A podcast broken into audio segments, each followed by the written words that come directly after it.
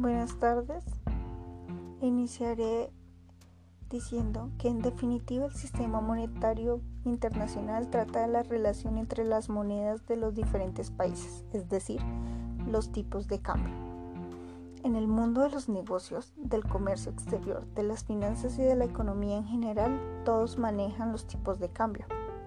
Pero, como es un instrumento de uso extensivo y diario, no siempre se reconoce la importancia que representa para la competitividad y fortaleza de una economía, cualquiera que fuera su estado de desarrollo.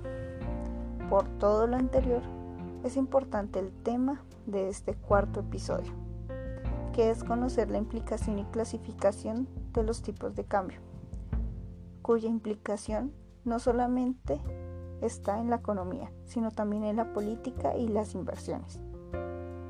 En el caso de la economía, los tipos de cambio son una referencia de la situación general del país en el ámbito macroeconómico. Esto quiere decir que cuando la moneda propia pierde su valor frente a otras divisas internacionales, esto indica que las cosas no están funcionando a cabalidad, dejando evidencia de las deficiencias en la gestión y administración de los recursos del Estado. Circunstancias que ayudan a impulsar políticas expansivas con reducción de impuestos, para que el capital circule y la economía se reactive. Por el caso de la inversión, esta siempre huye de aquellos lugares donde se pierde poder adquisitivo, pues así se ve afectada la inversión extranjera. En el caso contrario, funciona a la inversa, dando índices de crecimiento económico y atrayendo inversores extranjeros. Por último, para el caso de la economía, cuando una divisa gana valor, los consumidores del país pueden acceder más fácilmente a productos de importación, mientras que cuando lo pierde, lo que se estimula es la exportación al extranjero, pues los productos fabricados en el país resultan más atractivos fuera de sus fronteras por su menor precio. Y así sucede con los diferentes ámbitos de la economía. Por otra parte, el gobierno de un país establece el valor de su moneda nacional asociando el valor con el que la, moneda de otro país. Aunque existen varios tipos de cambio, los más utilizados por los diferentes países son, primero, el tipo de cambio fijo.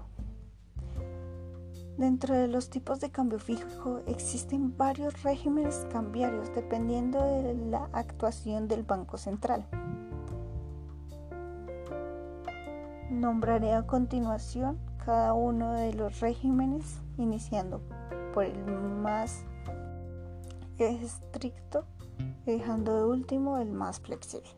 Primero está el régimen de convertibilidad o caja de conversión. Luego sigue el convencional de tipo fijo. También está el tipo de cambio dentro de la balanza de horizontales, el tipo de cambio móvil y por último el tipo de cambio bandas móviles. Segundo, encontramos el tipo de cambio flotante, donde la tasa de cambio se encuentra determinada por la oferta y la demanda de divisas en el mercado. Dentro de él existen dos tipos de cambio flotante, uno completamente libre y otro algo intervenido. Primero es la flotación limpia y el segundo es la flotación sucia.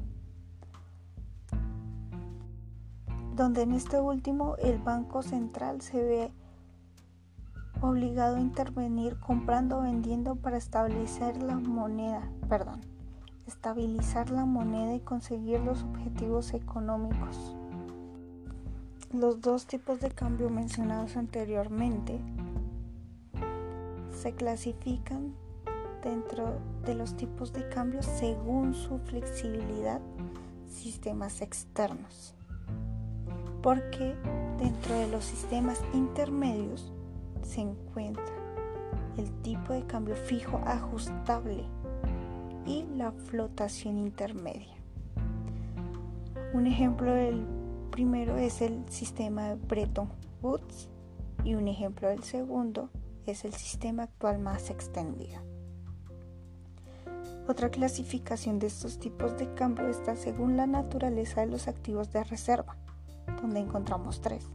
Primero está el patrón oro en especie, cuyo ejemplo es el patrón oro clásico. También de segunda se encuentra el patrón financiero puro. Un ejemplo de ello es el patrón dólar. Y por último, y tercero, el patrón mixto, que es el patrón cambio oro. Muchas gracias.